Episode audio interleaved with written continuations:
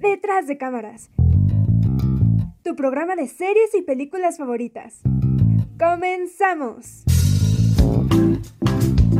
Aquí estamos una vez más en Detrás de cámaras. Aquí Roberto Sánchez, como siempre. Hoy vamos a iniciar con una serie que vamos a empezar a hacer no de corrido, pero sí de repente en algunos programas que van a venir próximamente. Pero iniciamos con Mujeres Cantantes Volumen 1, en donde estaremos analizando a grandes celebridades que han tocado los escenarios y que han cautivado a muchas personas alrededor del mundo, pero no diré más porque hay que presentar al equipo el día de hoy. Citlali, ¿cómo estás? Hola, pues estoy muy bien, estoy muy emocionada por el tema porque, como bien dijiste, son cantantes que han inspirado y han llenado de música genial y sus historias son bastante intensas, que ya descubriéndolas también nos damos cuenta de que tienen muchas cosas que no sabíamos. Vamos a ver de, de quién, de quién vamos a estar hablando el día de hoy, pero ¿cómo estás Arturo? Muy bien amiga, muchísimas gracias. Afortunado de estar aquí en otro programa, ya que el anterior no pude, no pude estar, los extrañaba. Y sí, efectivamente, esta vez vamos a tocar un, un tema bastante interesante y también muy conmovedor desde mi punto de vista por todo lo que incluye hablar de estas grandiosas, grandiosas personas. ¿Tú cómo estás, Mariana? Yo estoy muy bien, muy feliz de estar otra vez de nuevo en este programa. Y pues es cierto, vamos a hablar de cantantes que han pasado a la historia por su gran talento. Y pues si tú ya viste alguno de los documentales y no te enojaste, no sé, creo que lo tienes que volver a ver porque en muchos de ellos sí se enoja, sí se enoja uno y la verdad es que valen mucho, mucho la pena el comentar y dar nuestra opinión de ellos. Pero, ¿cómo estás tú, Mariana? Igual, estoy muy bien, la verdad, este tema me emociona bastante porque vamos, como ya les estuvieron anunciando, pues sobre cuatro mujeres muy importantes y que realmente no te pones a reflexionar en muchas cosas y de eso va a tratar este programa, así que espero que lo disfruten. ¿Qué documental quieren empezar? Pues para comenzar con esta revisión, este recorrido a documentales de mujeres en la industria musical, vamos a comenzar con una mujer que básicamente adoptó a México, ha sido una gran representante de lo que es la cultura, la música, ha exportado muchísimo de lo que México ofrecía en sus años y lo que sigue ofreciendo alrededor del mundo y es Chabela Vargas en el documental de Chabela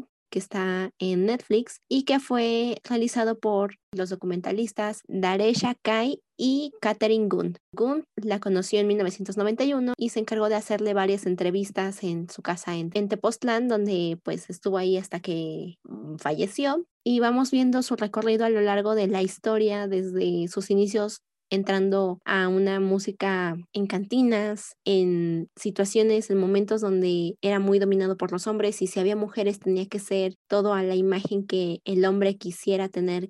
quisiera que la mujer tuviera. Entonces, esta mujer encuentra una manera de darse su lugar, de encontrar su propia imagen, su propia voz y de ser alguien completamente inspiracional para mujeres y mucho como vamos a mencionar un poquito más adelante, para la comunidad LGBT. También podemos ver sus influencias, lo que le dejó al mundo y qué le dejó a muchísimos artistas con los que colaboró. Pero pues antes de irme más a profundidad, ¿qué me pueden decir de Chabela Vargas y su documental? Este documental, como ya bien mencionó Citlali, ver lo que hay detrás del escenario ver a Chabela Vargas como un ser humano y que pues en realidad no era perfecto, tenía adicciones al alcohol y que era bastante, bastante violenta y que sin duda pues hay que reconocer que tenía un gran talento y un gran carisma, pero en realidad la mujer detrás de, de, todas estas canciones, pues sí tenía bastantes efectos que los logran abordar de tal forma que te hacen empatizar y decir, bueno, la, la gente no es perfecta, la gente pues tiene errores, los cantantes, los artistas, pues en dado caso se parecen mucho a nosotros, ¿no? Y eso no justifica la gente sea violenta, ¿no? Como, como lo menciona una de sus exparejas de Chabela Vargas. También eh, creo que nos da un buen recorrido de cómo es que ella empezó en la música y cómo es que ella termina, porque la música para ella era una pasión, una forma de vivir. Y aunque en realidad no, no se le pagaba mucho por sus discos y por sus canciones, ella lo hizo hasta la muerte. Mencionaban mucho en el documental que quería morir en, en los escenarios y que al no poder morirse en los escenarios, decidió hacerlo en México, que es una de las tierras que la acogió con mucho cariño. Fue en donde se desarrolló como artista, sobre todo, porque en Costa Rica era muy criticada por su forma de vestir, por su forma de actuar. Pues esta actitud masculina que ella tenía en Costa Rica yo creo que no hubiera florecido como lo, como lo hizo aquí en México. Darle segundas oportunidades después de mucho tiempo a los artistas, como se le dio en España, hizo que como refloreciera. Documental hace bien este camino de la vida de Chabela Vargas sin realmente juzgarla. Creo que eso es lo que me gustó mucho y hace que nosotros como espectadores podamos dar una opinión con base a todos los datos que se nos van presentando. Tú, Roberto, ¿qué tienes que decir? Sí, bueno, este documental me gusta bastante porque Chabela Vargas es un ícono también de la cultura mexicana, si bien nació en Costa Rica, ella, pues ya como lo menciona Mariam también, se vino acá porque ella sentía como esta necesidad de plasmar sus ideas. Y al mismo tiempo, ella pues rompió también estereotipos porque en los años 50 una mujer que saliera a cantar, bueno, cualquier mujer que saliera tanto a la calle o a cantar o fuera una celebridad y saliera con talón de mezclilla, era algo sumamente, pues lo veían muy mal. Y ella es lo que, lo que hacía, ella rompió géneros desde aquel entonces porque ella no le importaba, ella a través de lo que cuenta de su infancia, ya fue moldeando poco a poco su personalidad. Siempre se decía que era alguien libre, que si bien sí, como ya lo han mencionado, tiene sus, sus demonios. Pues en esta parte ella como que también a la hora de cantar y de, y de demostrarse en el escenario, pues era otra. Una cosa es quién es en, su vida personal y otra parte es quién eres tú cuando eres eh, artista, ¿no? Y por una parte ella como que empezó a hacer una fusión entre ellas cuando empezó con su relación con el alcoholismo. Y además que ella era muy reconocida por la cuestión artística, porque ella no, ella de repente sí cantaba pues normal la melodía como cualquier otro cantante, pero de repente evitaba hacer tantas ornamentaciones y aplicaba lo que se conocía como el canto hablado cosas que también aplicaba, por ejemplo, José Alfredo Jiménez o Javier Solís, varios eh, artistas de, hace años que de repente rompían con esta, esta cuestión de, cantar melódicamente. Y es algo bastante padre porque incluso en este, en este documental se van poniendo como algunos lugares donde ella empezó a cantar, donde fueron sus inicios, cómo fue el rechazo de la sociedad de, de repente con su familia que por lo mismo que ella era diferente, era vista diferente en aquel entonces por la manera en la que ella se quería conducir sobre la vida, pues la tenían que esconder de las visitas, tenían que estar en esta parte y es muy, muy interesante todo esto porque después de todo ella se volvió muy solitaria y es algo que manejan muchísimo en el documental. La soledad siempre fue como parte de su, de su carrera y de su vida personal y simplemente cuando ella llega, por ejemplo, a España, que es otro país donde aceptan bastante, es, entramos como en esta cuestión de los, artistas musicales, de que de repente tú puedes nacer en, en algún país y quieres despegar tu carrera como artista, pero no te va tan bien y de repente vas a otro país a demostrar tu talento, te adoptan como si fueras parte de ese país y es como muy muy interesante ver esto. Por ejemplo, también Miguel Bosé que sale en el documental, él nació en Panamá. Y muchas personas dicen, no, es que él es español, sí, pasó después casi toda su vida en España, pero él en sí nació en Panamá y pasó algunos años en Panamá de su niñez, pero cuando llega a España o por ejemplo aquí en México o en otros países, él destacó bastante y así he pasado con bastantes bandas, con bastantes artistas y bueno, también otro punto que tocan bastante, no sé si María Misitlali tiene que decir algo al respecto, es también sobre cómo Azcárraga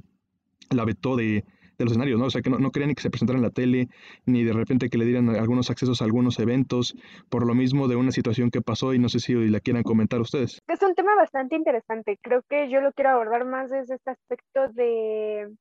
de los medios de comunicación, porque aquí en México, quien en estos años, como en los años 50, 40, yo creo que hasta los dos, principios de los 2000, fue que si tú no pasabas por Televisa, te vetaban de todos lados, de todos lados, o sea, tú, tú ya no podías presentarte en ninguna parte porque Televisa ya no te aceptaba. Y creo que eso fue lo que le pasó a Chabela Vargas. Muchos creyeron que estaba muerta y por 25 años ella no se presentó en escenarios pues los medios de comunicación mencionaban que ella no era apta para sus audiencias, ¿no? Por, pues, por su estilo. Y aparte, pues se menciona que le robó la novia a Azcárraga. Entonces, imagínense, o sea, de las grandes personas que controlaban los medios en ese tiempo y que le hayan robado la novia una cantante ícono de, de la comunidad LGBT, pues yo creo que explotó y pues por eso es que no pudo presentarse por tanto tiempo y la creían muerta. Entonces ya que dos eh, dueñas de un bar le dieron otra vez la oportunidad de presentarse en escenarios, fue que ella pudo despegar poco a poco su, su, carrera y creo que también tuvo mucha ayuda de su pareja en ese entonces, que la apoyó para que dejara el alcohol. En realidad ella se presentara con la suficientemente confianza en los escenarios, porque mencionan que ella le tenía pavor en los escenarios, la cantante y le tenía pavor, así como yo soy comunicóloga y tengo pavor en hablar en público. Pero finalmente mucho tuvo que ver las personas que tuvo a su alrededor en ese momento y muchas de estas oportunidades que se le presentaron para que pudiera despegar otra vez aquí en México y pudiera dar el brinco a Europa, porque no solo estuvo en España, se le apoyó mucho en España, pero también tuvo la oportunidad de irse a, a París y luego regresar aquí y dar por fin un concierto en Bellas Artes, que era creo uno de sus grandes sueños y que la apoyó un, pues Pedro Almodóvar, fue una de, las personas que la apoyó y que la, la impulsó hasta sus últimos días. Entonces, por, por ese lado creo que los medios de comunicación en estos cuatro documentales tienen mucho que ver para posicionar a una persona en el éxito o destruirla completamente. Sí, creo que algo que hace bastante bien este documental y mm, también los que vamos a hablar más adelante, si bien nos hablan de la artista, la cantante, de su vida, de sus luchas, de lo que le costó estar donde está y hacerse del nombre que es, es que nos hace una, una muestra de lo que era México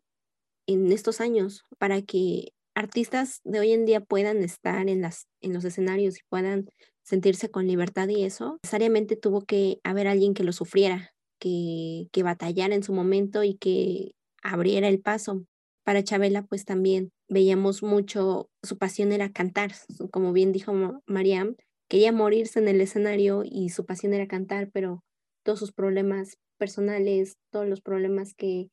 la llevaban en la presión sobre lo que esperaban de ella, su dependencia al alcohol, hizo una mujer bastante vulnerable, pero que no quería demostrarlo. Batalló muchísimo para volver a entablar relaciones con su familia y que todo esto volviera a tener sentido para ella y volviera a los escenarios y decir, aquí estoy la gente, la gente sigue aquí siguiéndome a pesar de todo lo que tuve que vivir. Sí sigo siendo esta persona que,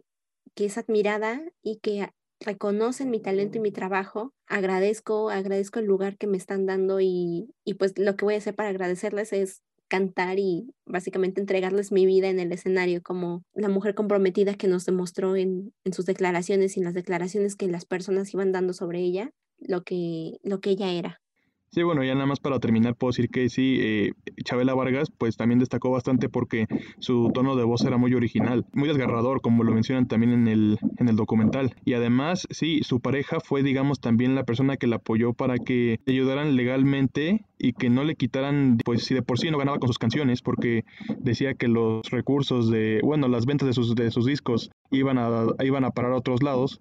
pues en esta cuestión quién sabe qué cosas le querían hacer, si quitar los derechos o qué, o qué, querían hacer. Gracias a ese apoyo, pues fue que le fue muy bien. Lo que, lo que le fue muy bien a, a Chabela Vargas es que tuvo muy buenas amistades, personas que se preocuparon por, por ella a pesar de sus, de sus vicios. A partir de, de, esto, como que también fue una, una parte en la que ella tuvo que reflexionar y, y encontrar a sí misma para poder dejar también las drogas. Bueno, el alcohol, mejor dicho. Y eso le, ayudó bastante para que volvieran a creer en ella. En ese show que menciona Mariam, pues justamente, pues 12 años después, 20 años después que nadie sabía nada de ella, vuelve un artista y es así como de, ok, vuelve alguien y, y bueno, pues hay que escucharla a ver qué tal. Y gracias a ello, un amigo suyo, que también de hecho sale en el, en el documental, que es Pedro Almodóvar, le dejan que, es, que esta Chabela Vargas vaya al Teatro Olimpia allá en Francia con, la condición de que él vaya a dar como una semana de promoción, porque cuando un artista no es reconocido, pues es muy riesgoso que la dejen interpretar este, sus temas en otra parte, en otro, en otro país. Y gracias a ello, aun cuando faltaban media hora para el show y no había tantas entradas eh, vendidas, cuando faltaban exactamente 10 minutos, lo mencionan en el documental, se vendieron casi todas. Y Chabela Vargas sale y pues con ello a, un artista le da confianza a eso. Igualmente destacan mucho los nervios, o sea, la puesta en escenario. Y por ejemplo, nosotros de repente nos ha llegado a pasar en comunicación, que se hace frente a cámara, vas a cantar, vas a hacer cualquier cosa y personas te van a escuchar. Entonces, quiera que queramos o no, también hay como un cierto nerviosismo, pero al final es hacer algo que nos gusta, dar lo mejor de nosotros. Entonces es un documental que me gustó bastante y más porque es un icono de la música y una de las grandes celebridades que vamos a tocar el día de hoy. Otro documental que hoy vamos a comentar es el de Miss Americana. Fue dirigido por Lana Wilson y bueno, este está enfocado en la artista Taylor Swift, que es cantante, como sabrán, es bastante moderna en realidad a comparación de Chabela Vargas. Se estrenó el 31 de enero de 2020 en Netflix y pues este, esta película pues abarca la carrera de Taylor Swift, pero sobre todo su vida personal. Es bastante fácil saber su carrera, o sea, como que lo pones rápido en Wikipedia y lo encuentras, pero su vida personal ha sido un tema que al menos Taylor siempre ha tratado de mantener privado. Ella no suele mucho hablar de sus noviazgos o de su familia y así, y sin embargo en este documental lo hace por primera vez. Es un documental que aborda muchas temáticas. Habla desde su problema alimenticio, desde sus polémicas que ha tenido a lo largo de su carrera, como la de 2016 con el cantante Kanye West, su posición política, la grabación de algunos álbumes, incluso pues su relación con su familia, el cáncer de su madre. Entonces, es un documental que dura apenas una hora y media, pero aborda muchos temas. Me sorprende tanto porque al menos, este, como ya lo mencioné, ella no, no suele hablar de estos temas. Entonces siento que con este documental llegamos a conocerla más, no importa si eres fan o no, realmente pues es una mirada a su vida. No sé quién quiera comenzar a comentar este documental. Yo quiero decir que la verdad es que es un documental que sí o sí le tienen que dar una oportunidad y más que nada si tienen una mala idea de este personaje, ¿no? De esta celebridad que es Taylor Swift. Pienso que gran parte de lo que se puede notar en el documental son los momentos difíciles por los que ha pasado y ha atravesado su carrera y que sin duda le han hecho no solamente enfrentarse a situaciones en las que la música la ha ayudado para expresar su sentir, sino que además cada una de sus letras que, hasta, que al menos se muestran en, en ese documental son muy personales y muy dignas de reconocer, porque sin duda alguna Taylor es una mujer que sabe exactamente qué es lo que quiere cuando escribe su música y sabe el propósito y el sentir que le va a dar a esta. Y en el documental podemos ver exactamente lo que, lo que siempre ha hecho, desapegándose al mismo tiempo de esta idea de querer ser la niña buena, de querer ser la persona a la que todos y todas ven como, como perfecta y que podemos ver que, que simplemente esa idea no le resultó al final y tuvo que reconstruir una imagen para muchísimas personas y para ella misma y que al final del día consiguió exitosamente porque está, o bueno, en el documental podemos ver que logra estar en un lugar en el que es adecuado para ella, para las personas de su entorno, que tiene a personas que de verdad valen la pena eh, trabajando con ella. A pesar de que me hubiera gustado que este documental durara un poco más, que abarcara más temas actuales y que incluso se extendiera tal vez a su último, bueno, a su último disco antes de la pandemia que fue Lover. Me hubiera también gustado bastante ver como algo un poquito más actualizado. No, no pienso que sea un mal documental, al contrario. Hay momentos que de plano me pusieron a piel de gallina por lo emocional que, que, me, que me puso este documental, que, que simplemente no, no hay palabras para describir lo magnífico que funciona para cambiar tu perspectiva respecto a Taylor Swift, para comprender acerca de sus posturas políticas incluso, de sus trastornos alimenticios, de sus más grandes dramas con celebridades reconocidas como Kanye West o, Kim Kardashian. Creo que es un documental que, que sí o sí le tienes que dar la oportunidad para comprender un poquito más de, de su vida. ¿Qué más, ¿Qué más pueden decir al respecto? Pues hay que mencionar y, y destacar que este documental estuvo en la noche inaugural del Festival de Cine de Cannes en 2020, que pues ahorita lo pueden disfrutar en Netflix desde la comunidad de su casa. Y tiene mm, bastante razón Arturo. Yo la verdad es que era de las personas que no me caía nada bien Taylor Swift. y su música aún no, no me agrada mucho, pero sí cambia mucho la perspectiva al ver la versión de su historia, porque creo que ella en este documental va a cumplir 30 años, hace una reflexión desde mi punto de vista como de todo lo que ha pasado en su vida y comienza diciendo que ella formó su imagen sobre la aprobación de los demás y sobre cómo la veían los medios. Y llegó el momento donde ya no supo qué hacer y explotó y, creo que estuvo en, uno de los puntos más bajos de su carrera y de su vida. Tuvo que volverse a levantar y es lo que menciona, que dentro de la industria una mujer cantante de su altura, o sea, ya estando ganando los Grammys, en lo, ya estando en los Billboard, se tiene que estar reconstruyendo, y no es que cada cinco años, cada año, porque si no se las come la industria. Aquí menciona mucho el machismo que hay de estos medios donde se desarrolla y cómo es que pueden llegar a deformar la imagen que tiene uno mismo. Pregunta que plantea este documental es ¿quién es Taylor Swift? Pero desde la perspectiva de Taylor Swift. Entonces, es la magia del documental, ver que en realidad cómo, cómo fue dañada por toda esta campaña de manipulación, por pues querer ser ella misma. Pero, ¿qué más tienen que decir? Creo que yo me encuentro en una situación o me encontré en una situación bastante similar a la tuya, María, en el que, bueno, al menos recuerdo mucho que 2009, 2010, comprando estas revistas de adolescentes con, con todos los pósters, todas las notas como de las celebridades del momento, había dos posturas, o amabas a Taylor Swift o la odiabas. No había un punto medio y a partir de ellos eran como, mira, está, había mucho, ¿no? De que se está colgando de la amistad de no sé quién, ya le robó el novio a no sé quién, sacó otra canción de desamor entonces era mucho ir atacándola y también creo que mucho del el ataque venía de la idea de, es que es la señorita América, es la imagen de lo que la estadounidense debe de ser,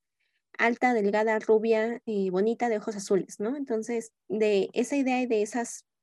cuestiones y todo lo que nos hacían los medios era que o la amabas o la odiabas completamente. Y el documental si te centra en decir qué pasaba con ella en realidad, por qué necesitaba, por qué hacía las cosas, de dónde venía. Y pues nos damos cuenta de que es una chica que era una chica de familia, una chica que estaba con sus padres, que de repente recibió una guitarra, de repente estaba cantando en un escenario con su familia, tal vez en un concurso, en un evento local, y de repente ya era alguien que estaba ganando los premios y que tenía toda la aprobación, todos los ojos del mundo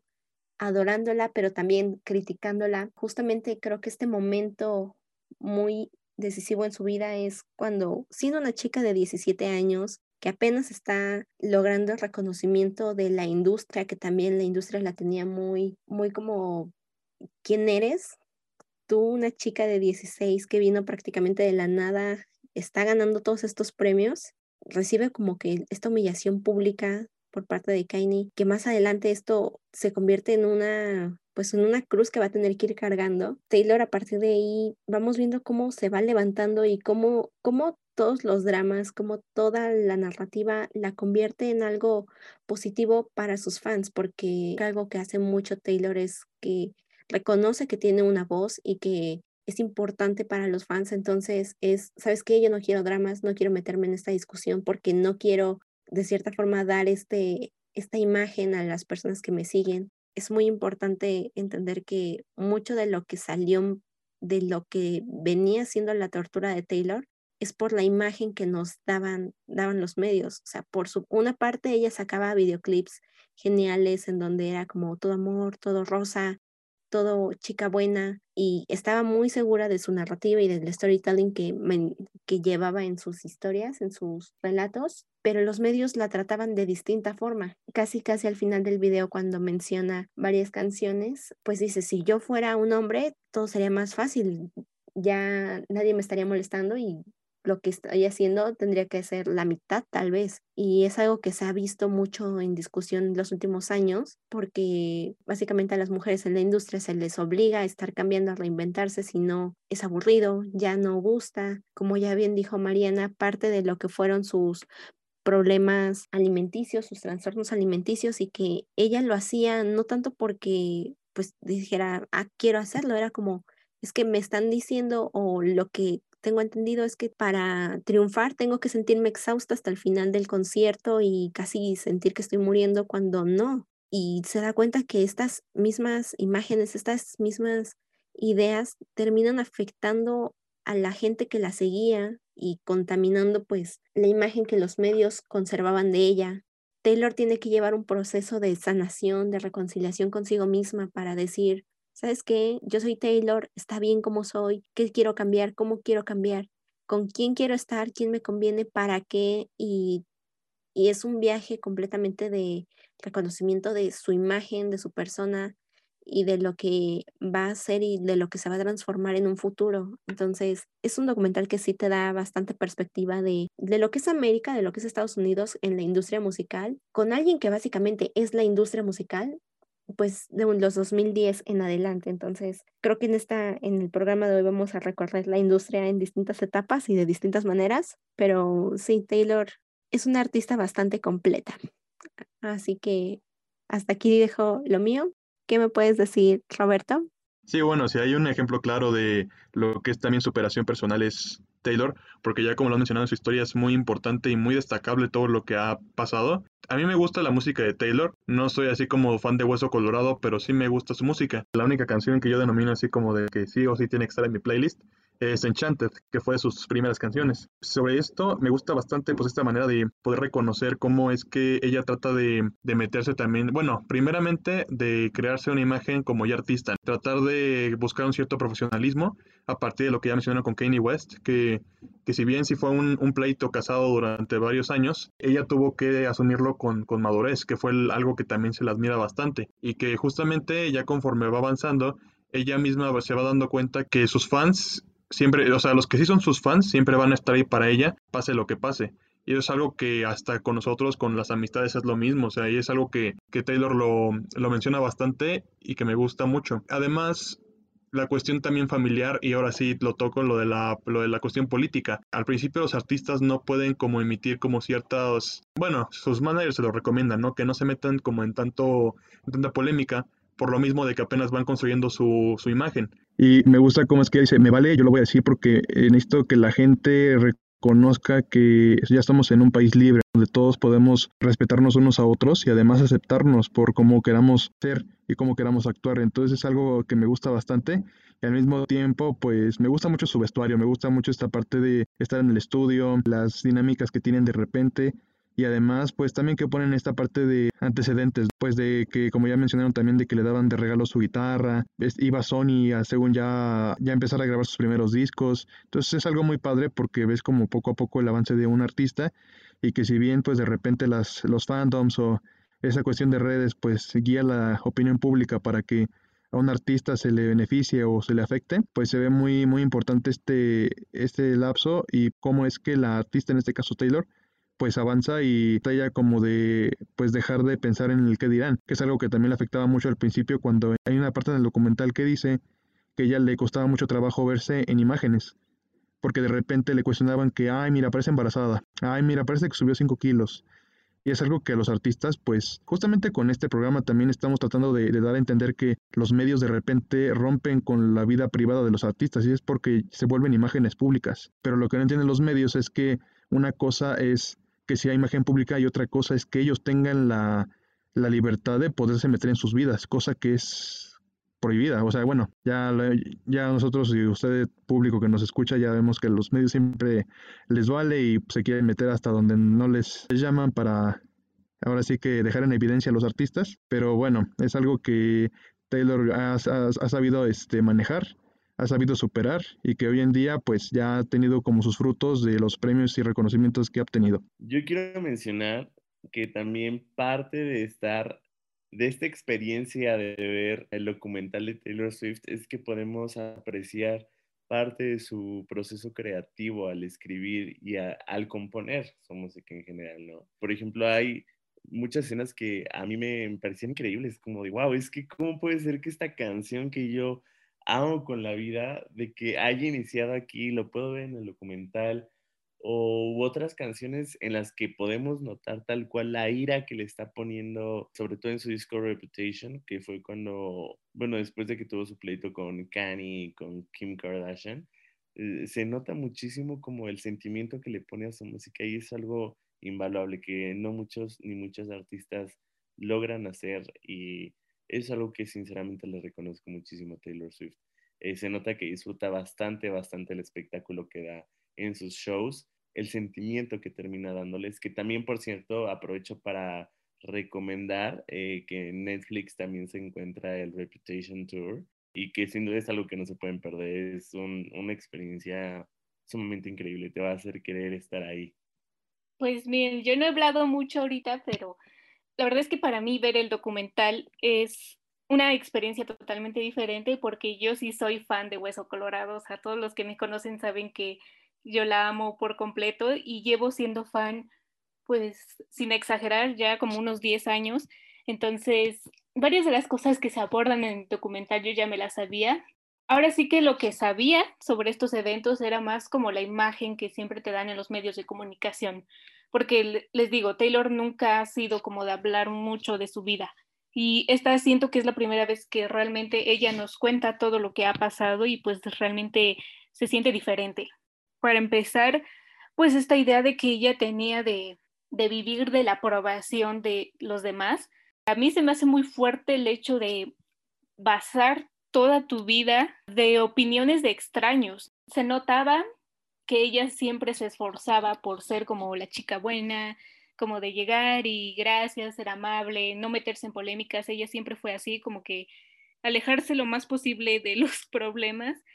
y pues justo ella misma lo cuenta en el documental, cuando surge este incidente con Kanye West en 2009, cuando le quita el micrófono a mitad de uno de sus discursos y todo el mundo empieza a buchar, que pues que eso le afectó demasiado. Tener toda tu vida basada en aplausos y de repente que te abucheen, pues para ella fue bastante difícil, que es algo que a mí personalmente no me gusta de ella, que tenga esta idea de depender de los demás, por así decirlo. Un tema que definitivamente nosotros los fans o bueno, en general el público no sabíamos era lo de sus problemas alimenticios, que había sospechas porque sí hubo una temporada en la que estaba sumamente delgada, pero ella al momento de admitirlo, pues no, hasta eso no lo toca con tanta profundidad, pero es sorprendente. A lo que estaba mencionando Marian, me parece. O sea, yo creo que me quedo con que la industria musical pues es bastante machista se le exige 100 veces más a las mujeres que a los hombres y pues obviamente eso la orilló a problemas alimenticios. Tienes que ser lo suficiente delgada, pero al mismo tiempo tienes que ser alta y todos los estándares de, belleza que hay. Y pues a mí me gusta mucho la frase que ella dice en el documental de que pues que las mujeres tienen que reinventarse un montón de veces porque si no se quedan sin trabajo, pero tienen que hacerlo de una cierta forma de una manera que sea entretenida, novedosa. Otro problema fue lo de Kanye West, que ella nunca había hablado al respecto. esto ocurrió en 2016, que no sé si sepan, pero sí fue todo un drama cuando surgió esta canción de Kanye de Famous y la llama a amar y básicamente dice, pues tú eres famosa gracias a mí. Sí, de verdad, fue un drama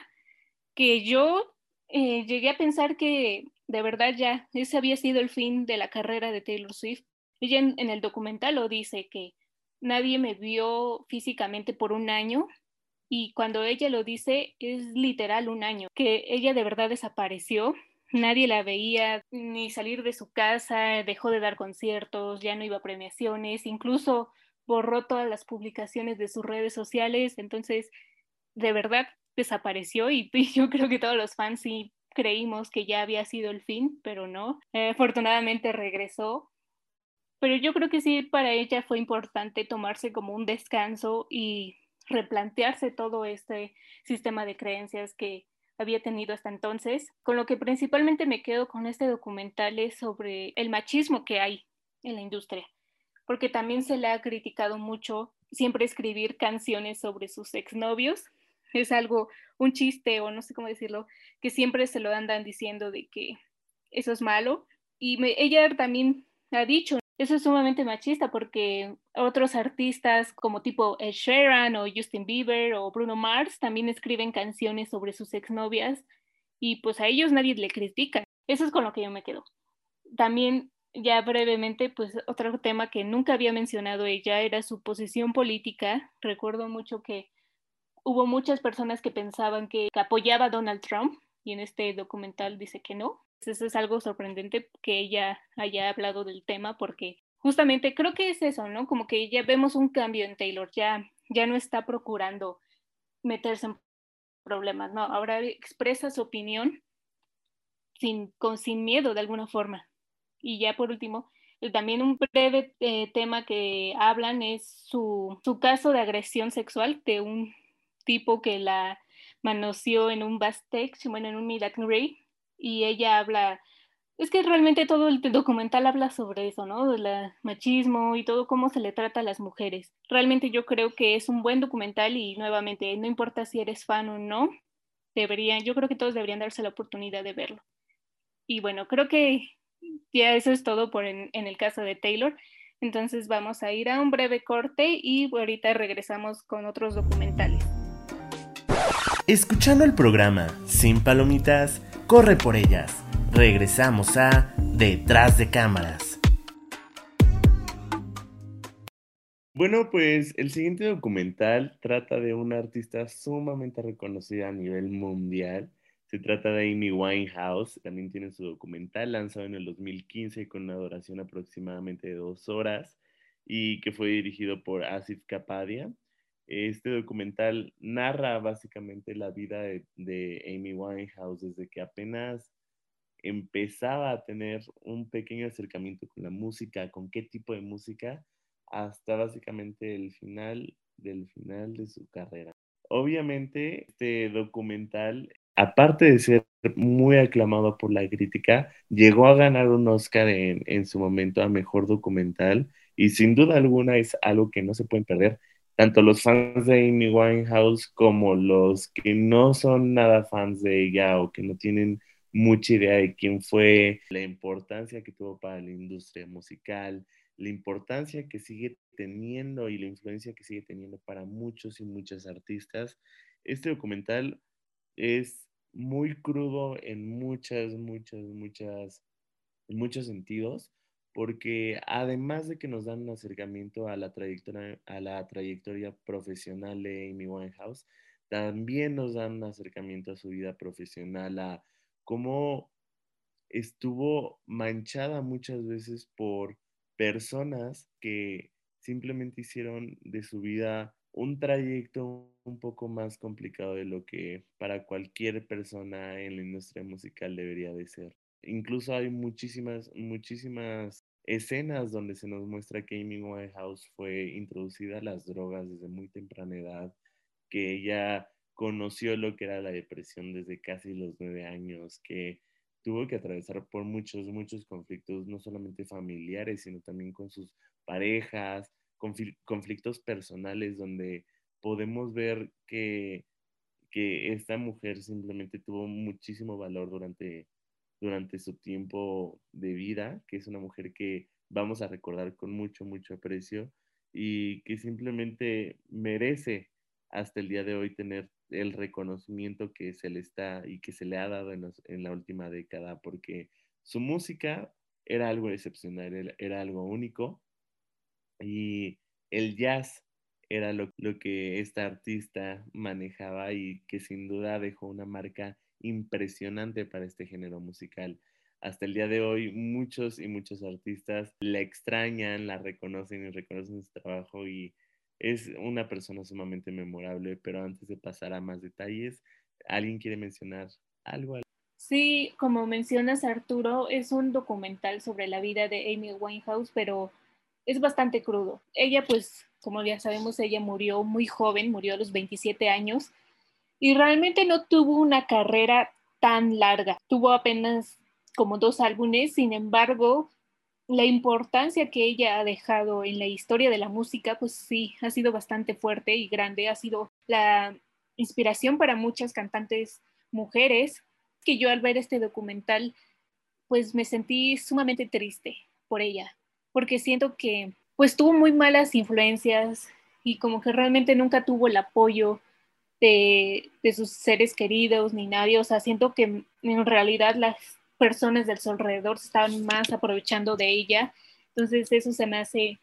sumamente triste. Y nuevamente volvemos a, pues a los medios de comunicación, ¿no? ¿Cómo tratan a las artistas mujeres? En su caso, también me dio bastante enojo porque todo el tiempo la seguían, no, no la dejaban en paz en su casa y que iba casi casi a la tienda y todo el mundo estaba detrás de ella. Entonces,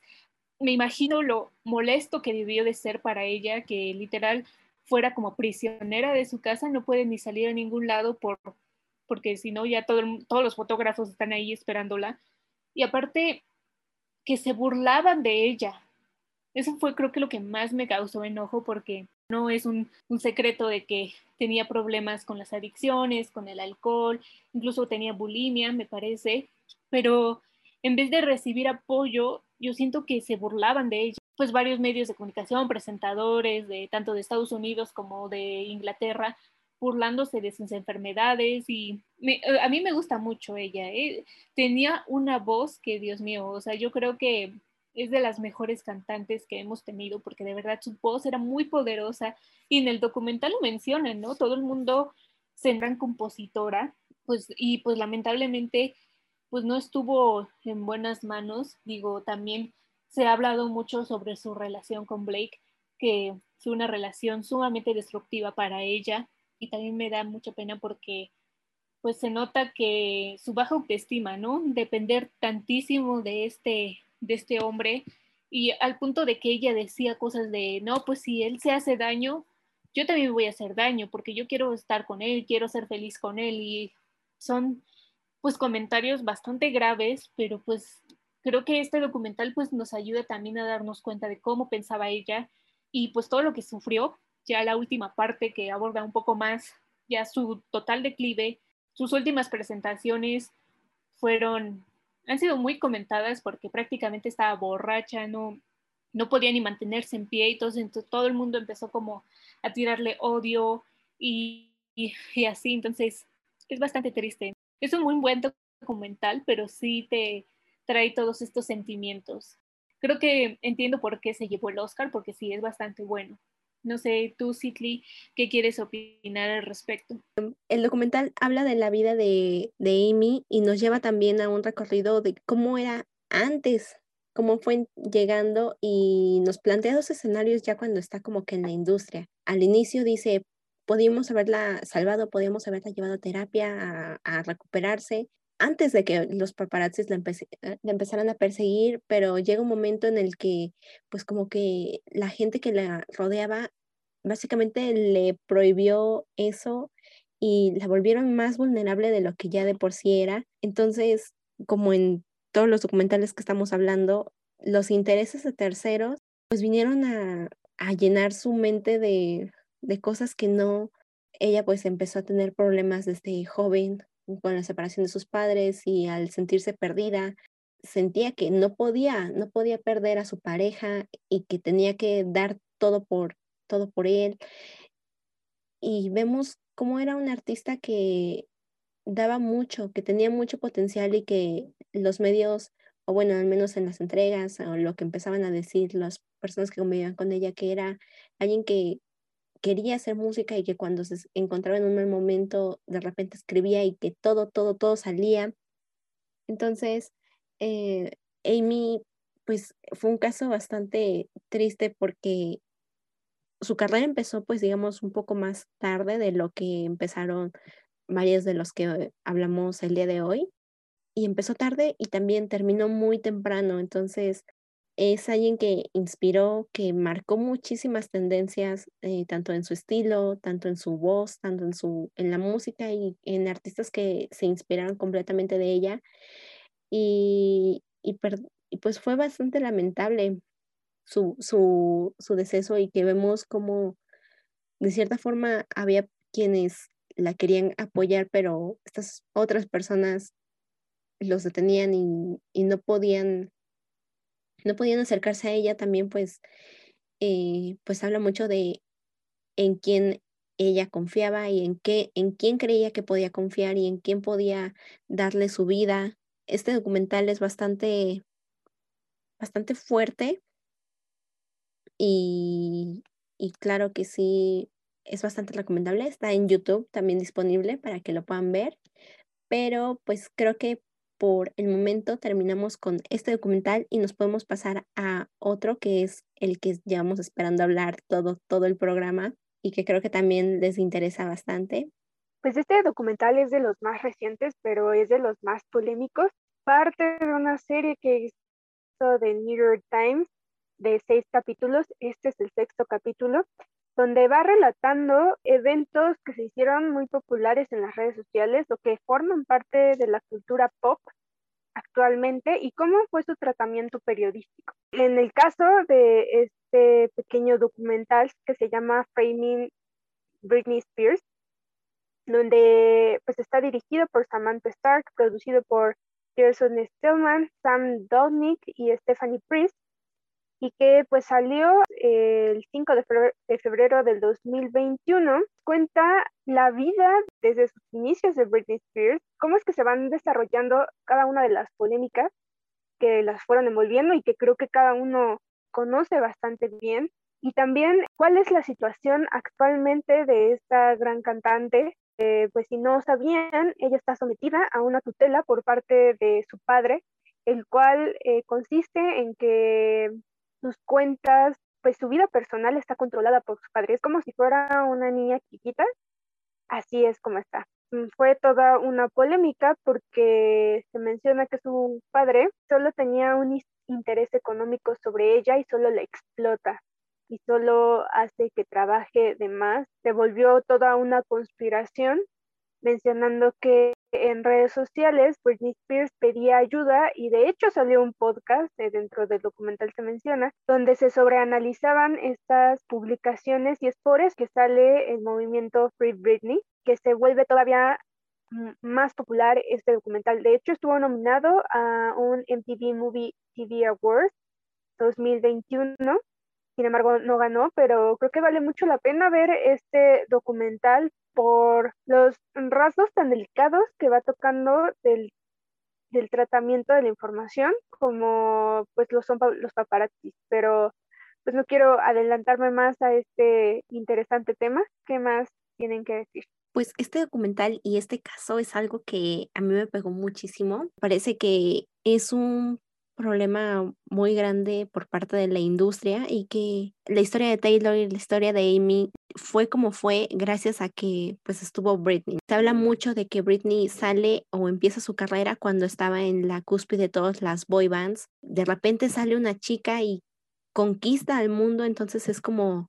¿cómo? ¿Cómo que esta chica está conquistando el mundo? Inmediatamente, mentalidad de los noventas, de los 2000, muy lamentable, comienzan a, acosarla y básicamente Britney se convierte en la hija predilecta, pero también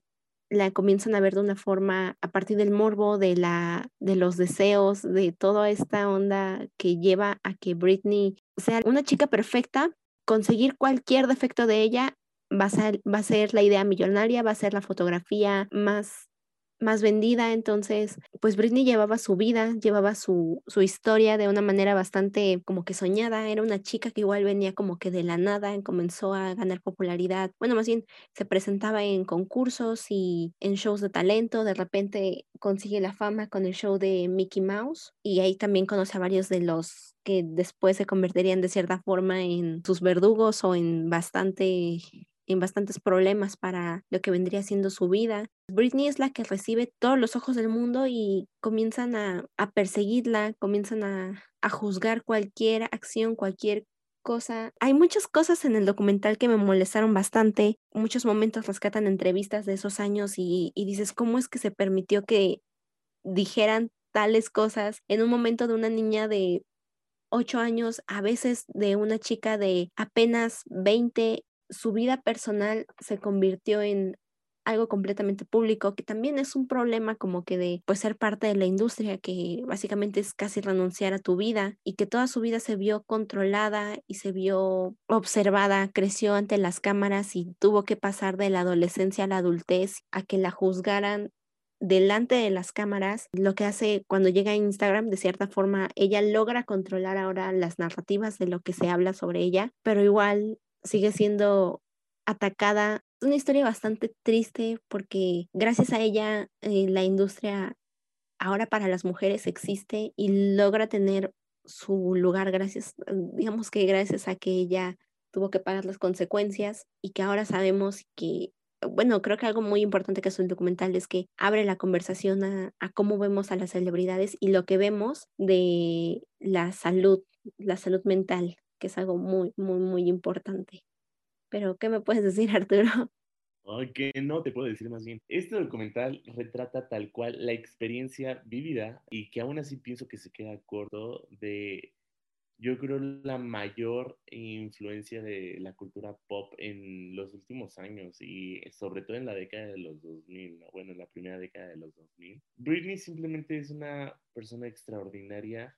por su trayectoria musical y también por todo este esta superación que ella misma ha tratado de tener a lo largo de los años a pesar del abuso constante que ha tenido casi casi desde inicios de su carrera. O sea, de verdad es, es un documental que te hace dar, dar cuenta de, de lo horrible que como sociedad tratamos a las estrellas, ¿no? A las celebridades y que simplemente por ser celebridades no reconocemos su autonomía, no reconocemos el hecho de que son personas igual que nosotros, nosotras, y que también tienen derecho de pasar un día libre sin tanta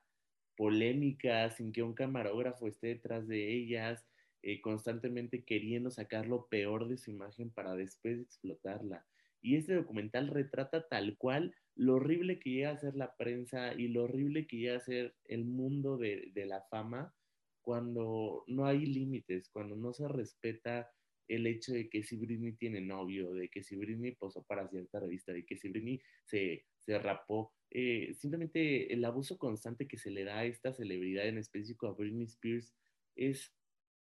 algo desgarrador, es algo que te enfurece, que te, que te pone triste y que encima te deja en un estado de impotencia en el que no sabes cómo, cómo actuar, ¿no? ¿Qué hacer por Britney? Porque, Dios mío santo, o sea, en su época, sí, amigos míos, amigas mías que me están escuchando, si ustedes piensan que a Taylor Swift la dejaron manchada por las polémicas en las que ella ha estado involucrada, bueno, pues Taylor Swift ha estado mil veces más manchada y esto no trata de minimizar, simplemente es retratar que cuando una, una celebridad, y sobre todo femenina, es arrastrada por eh, todas estas, este tipo de polémicas, es muy poco probable que se le dé el apoyo que de verdad necesita en su tiempo, en su momento, para no tacharla de loca, para no tacharla de la tóxica, para no tacharla de, de que ella fue la que hizo mal algo, ¿no? Me acuerdo muy bien que, por ejemplo, en el documental se retrata tal cual la persona tan horrible que fue Justin Timberlake para ella cuando cortaron. O creo que esto no se dice en el documental, pero sí cuando Simon, que trabaja para American Got Talent o England's Got Talent, algo así, menciona también que la carrera de Britney Spears queda destruida después de su presentación de los MTV Awards en el 2008 es algo que te llena de, furia, que te llena de enojo, porque no sabes cómo tomar el hecho de que ahora que, que, que, el poder de las redes sociales te permite informarte más, te permite tomar lados o simplemente darte cuenta del lado bueno de la historia, eh, que no, no pudo haber sido de otra forma en esa, en esa época, en ese tiempo en el que Britney de verdad casi casi gritaba por ayuda, en el que simplemente ya estaba harta a tal punto en el que decidió raparse, mandar su reputación por el Estado y casi casi, y aún así no la pudieron dejar en paz. Hasta la fecha se sigue haciendo mucha burla de la Brini pelona y de que yo soy la Brini pelona y que mi crisis existencial es cinco minutos porque tengo una tarea muy complicada, ya me convirtió en la Brini pelona. Es como se hace tanta burla aún de, de, de las enfermedades mentales, de la situación por la que ella pasó y que simplemente hasta la fecha sigue siendo muy traumática para ella, es algo sumamente aberrante. Eh, hoy en día podemos ver a una Britney que simplemente muchos fans desconocemos porque sabemos que no es la Britney que solía ser, la, la misma que, que fue una madre para, para muchos miembros de la comunidad LGBT, que ha sido tal cual un ícono en la cultura pop, que, que llenaba de alegría los escenarios en los que se paraba. Ahora vemos a una mujer que comparte en sus redes sociales su día a día sin sentirse ella misma identificada y que, y que queremos algún día tener alguna respuesta de que ha sido de este abuso constante por parte de su padre, lo que va a ser de su autonomía, de su propia capacidad de decisión, que yo creo que merece, sinceramente. Y que yo creo que debemos de seguir apoyando y siguiendo de cerca, porque el movimiento Free Breathing sin duda es algo que, que no se puede abandonar y mucho menos por una persona que ha hecho bastante por la industria musical y por sus fans. Bueno, pues la verdad es que ya lo han comentado ustedes. Eh, yo creo que el documental más fuerte, por así decirlo, fue este, el de Britney Spears. Y pues también es bastante reciente porque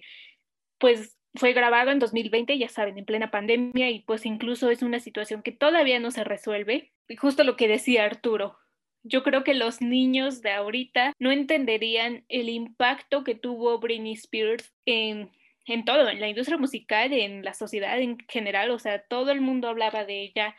a principios de los 2000. Ella de verdad era la estrella, o sea, no por nada le dicen la princesa del pop, porque de verdad el impacto que ella tuvo en esos años, pues sí fue muerte y pues lamentablemente por entre más fama tienes, más te siguen los medios de comunicación. Entonces es obvio que pues a ella no la dejaron en paz y hubo muchas cosas que me preocuparon al ver este documental y uno de ellos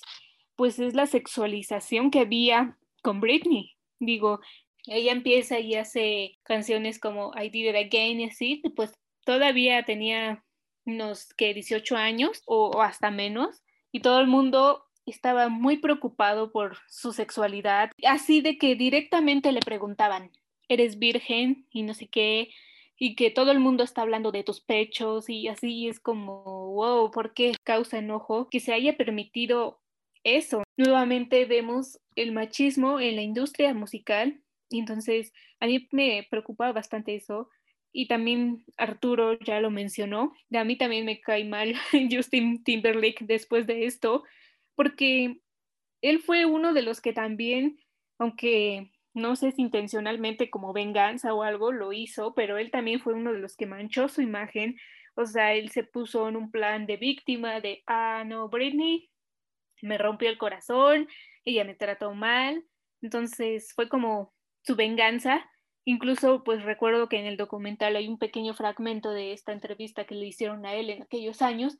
y que le preguntan directamente, oye, tú, y Britney tuvieron relaciones y no sé qué, y él así como todo orgulloso, sí, sí tuvimos, ¿no? Eso me enojó bastante, que tengo entendido que hace poco, por, por lo mismo de este documental, pues se disculpó, sin embargo, pues eso no va a justificar, o sea, Chance ahorita sí ya se arrepiente y está, pide disculpas y todo, pero todo el daño que le hicieron a Britney, pues eso nunca se va a ir. Por eso que o sea, me pongo a pensar en la ética al momento de los fotógrafos, los medios de comunicación. Es un tema que se ha hablado por muchos años y con varios artistas. Lo molestos que pueden llegar a ser evasivos, o sea, que no dejan tener privacidad ni absolutamente nada. De hecho, es algo que se ha mencionado, ¿no? O sea, a mí me preocupa y también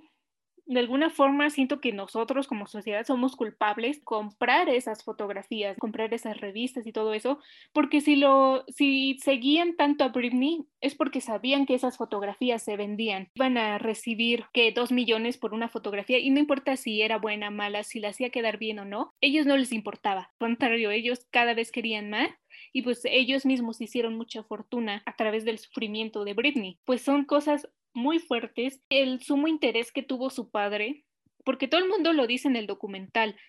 que su padre realmente no le preocupaba a Britney, no estaba tan interesado en ella, pero cuando pues él empieza a notar que su hija eh, se hace famosa, empieza a ganar más dinero que él, pues obviamente ahí es cuando se mete, que eso para mí habla sumamente mal. Se supone que es tu hija, y, pero no la ves como tu hija, o sea, la ves como tu, tu mina de oro y la ves como, no sé, tu, tu animal de circo, no sé cómo decirlo, entonces a mí me causa bastante enojo eso. Creo que no somos conscientes pues del daño que podemos causar las personas con este tipo de comentarios. Lamentablemente va a ser algo que va a perseguir a Britney por el resto de su vida. Entonces para mí es bastante triste esto que nos, nos muestra el documental, cómo su padre y todo su equipo se están aprovechando de ella, la tienen como pues como un animal cerrado y que pues solo la dejan salir en sus shows y hacer que tienen que hacer lo que ellos digan, o sea, prácticamente un secuestro. Y ella ha dicho varias veces, en su tiempo lo dijo, yo no quiero que mi papá pues esté a cargo de mí. Y aparte se me hace una exageración porque así es como nos quisieron vender a Britney, ¿no? Como una loca. Pero realmente la ves y no, o sea, tampoco siento que sea necesario, o sea, siento que este tipo de tutelas están más pensados como para personas inválidas o personas de mayor edad que de verdad no puedan ya valerse por sí mismas, pero en el caso de Britney, puro interés. Oh, eso es todo lo que dejó este documental, estuvo bastante intenso. Roberto, ¿tú qué quieres opinar al respecto? Sí, bueno, al contrario que vimos con Taylor Swift en el, en el bloque anterior, ahora vemos a Britney Spears, pero vemos un desenlace que que es más fatídico para, para artista vale la pena rescatar esto que mencionas, bueno, que han mencionado ya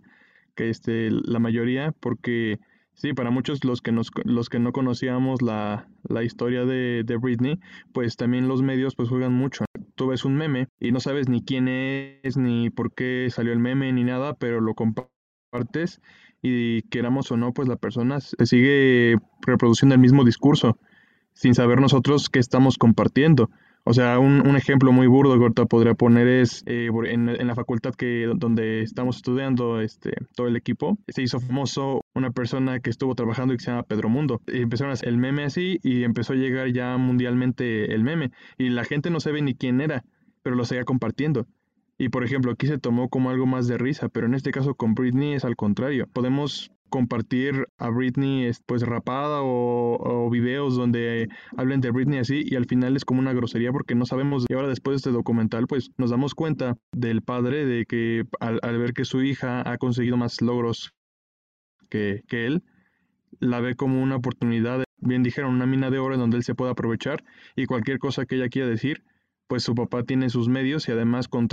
la controla prácticamente. Y además, pues esas cuestiones con Justin Timberlake, que yo tampoco me las sabía, lo de Janet Jackson, eh, sí me lo sabía en alguna ocasión que fue lo del Super Bowl, que es otro tema que podríamos tocar, pero en este caso con Britney también es un, un caso muy, muy triste porque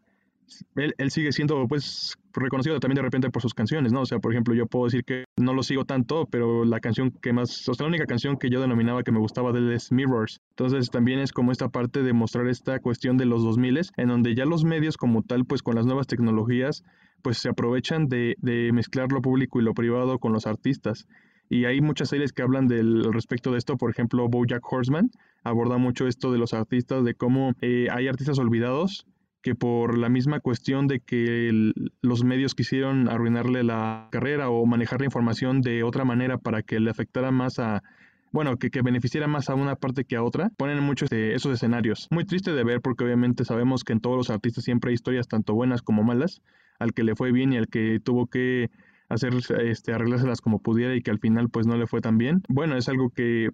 continúa y que no podemos parar porque al final en los medios es donde ya hemos dicho repetidas veces se controla la opinión pública y por más que queramos de repente cambiarla, pues hay muchas personas que se van a encargar de lo contrario, puesto que siempre va a haber intereses de por medio, grupos que se van a encargar de, hacer que, todo esto vaya en contra de alguien más. Así que pues ojalá que pronto Britney pueda por lo menos tener eh, un poco más de paz, pueda tener ya una, una vida que ella quisiera donde sea más conocida por sus logros que reconocida por situaciones. Bueno, eso es mi, mi opinión, no sé qué, qué más quería decir Mariam. Pues creo que más decir ya para finalizar es como la hipocresía que se ve dentro de los medios. Quiero destacar dos de los de las intervenciones que tuvieron en este documental, que fue un presidente de una de las revistas donde se publicaban frecuentemente las fotografías de Britney Spears en donde dice, pues es que sabes que era mi chamba. Y pues se vendían en más de un millón de dólares. Y es como que. ¿Dónde queda aquí la ética? ¿Dónde queda aquí, eh, como decía bien Roberto, la diferencia entre el, el espacio privado y lo público? Y también que mencionaban anteriormente de, pues, este paparazzi que da su testimonio, o sea, que no es uno solo, pero digamos que representa todo este gremio, pues directamente le preguntan, oye, ¿tú crees que la presencia de paparazzis haya afectado a Britney Spears? Y él dice, no, pues eh, en realidad yo creo que no. Y también le preguntan que si cuando ellos, cuando ella dijo, pues que paren, paren de sacarme fotos, ellos pararon y pues dijeron, es que pues, nada más no lo decía que pues por el resto del resto del día y cosas así y pues provocaron muchas de las polémicas que en realidad ella no era directamente culpable. Por ejemplo, creo mencionan que se cayó con su hijo saliendo de un establecimiento, pues le sacaron fotos, ¿no? Y dijeron, es que es una mala madre, es que no sé qué. Y también eh, creo yo que, que le fallamos, sí, la gente adulta que tenía mayor raciocinio y que estaba manejando todos estos medios, sí creo que, le fallaron a Britney Spears. Hasta el mismo sistema de justicia le falló a Britney Spears, porque si no fuera completamente competente, creo que no estaría lista para dar conciertos. Esto ya fuera del documental, yo viendo videos por internet, mencionan que su papá tenía una pareja y que esa pareja también quería tomar control de la fortuna y gran parte de que se empezaran a mm, abrir estos juicios al público y que se empezara a dar a conocer la noticia fue por el podcast que, que ya había mencionado en un principio y por sus fans. Mucho, mucho tuvo que ver que sus fans estuvieran al detrás y que estuvieran ahí constantes y diciendo es que Britney está en, en peligro, Britney no está, no está loca. Y pues pudiéramos mencionar más sobre este documental, pero no sé si quieran eh, decir algo más o podemos cerrar. Yo quiero agregar que parece que de cierta forma sí la sociedad en ese momento le falló a Britney, pero también le falló muchísimo a todas las artistas que estaban en esa época. Compararlo, si, si no eras, por ejemplo, Madonna, no eras prácticamente nadie, entonces no valía la pena tratarte con algo de respeto. Entonces, Britney llevó como toda esta vida difícil todos estos sucesos, pero también en una forma diferente también lo tuvo que enfrentar, por ejemplo, Cristina Aguilera, que se le llegó a comparar muchísimo. Eran como las dos peleando cuando en sí no había rivalidad y eran los medios y era la gente las que los ponía en contra. Veníamos mucho de, de comparar, de pelear, de una industria y de una, una forma de ver a la, a la gente y a la prensa como algo grande, algo perfecto y algo a lo que aspirar y si no aspirar, algo a lo que tienes que criticar, porque cómo es que ellos nada más cantando, modelando, nada más este, tomando unas cuantas fotos, están haciendo millones y, y otras personas, digamos que día a día saliendo a trabajar en trabajos normales, no los consiguen. Entonces viene también mucho como que este recelo a, a las vidas y, y pues Britney tuvo que pasar la parte fea, pero gracias al movimiento y a los fans y al compromiso de la gente que sigue ahí en el fandom, es que ahora sabemos y somos conscientes de que estas cosas no deben de pasar y que, bueno, que siguen pasando, pero que ahora podemos señalar de forma más rápida y precisa para, para detenerlas. Bueno, era lo único que quería agregar. Pues creo que por hoy ya podemos concluir con este interesante tema sobre cómo es que a veces se distorsiona